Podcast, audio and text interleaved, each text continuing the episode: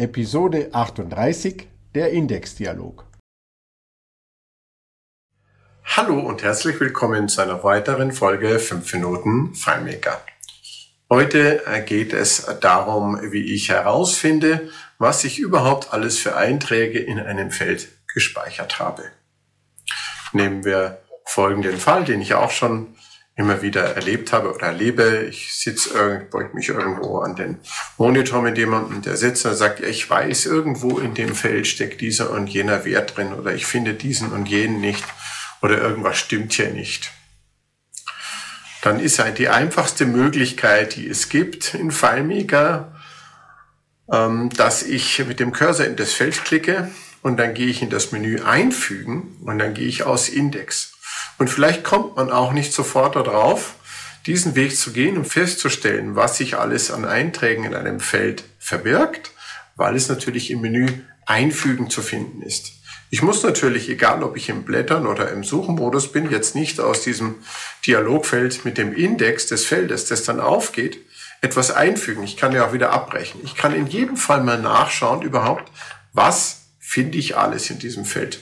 Und das ist je nach Feldtyp ordentlich sortiert, aufgereiht, von oben nach unten. Jeder Eintrag, da es ein Index ist, erscheint nur einmal und dann kann ich von oben nach unten scrollen und dann sehe ich sofort, ah, okay, schauen Sie, die höchste Seriennummer, die Sie hier vergeben haben, ist so und so, deswegen kann das nicht funktionieren. Das hat wohl vor fünf Jahren oder vor zehn Jahren mal jemand viel höher vergeben. Oder hier sehen Sie, Sie haben fünf Schreibweisen für die USA oder sonstiges.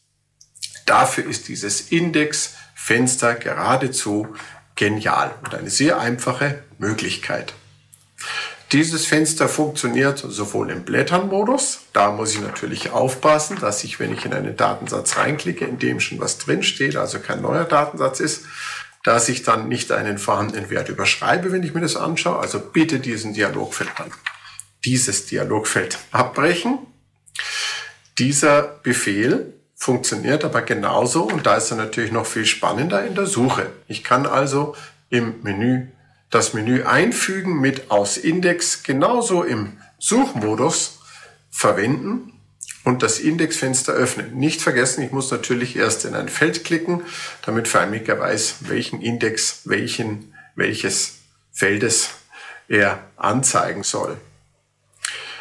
Nun gibt es zu diesem Thema Index eines Feldes noch viel, viel mehr zu sagen. Es sei nur am Rande jetzt erwähnt. Ich werde es an einer anderen Stelle ausführlicher besprechen. Es kann natürlich unter Umständen sein, dass man überrascht ist davon, wie bei einem Textfeld insbesondere der Index aussieht. In den, in den Felddefinitionen, dort wo ich Tabellen und Felder anlege in FileMaker, kann ich für so ein Feld in den Optionen auch, jetzt muss ich nachschauen, weil ich es auf Deutsch auch jetzt wieder nicht auswendig weiß, in dem Reiter Speicher unten bei der Indizierung die Standardsprache einstellen. Die Standardsprache ist jetzt zum Beispiel Deutsch vielleicht oder Englisch.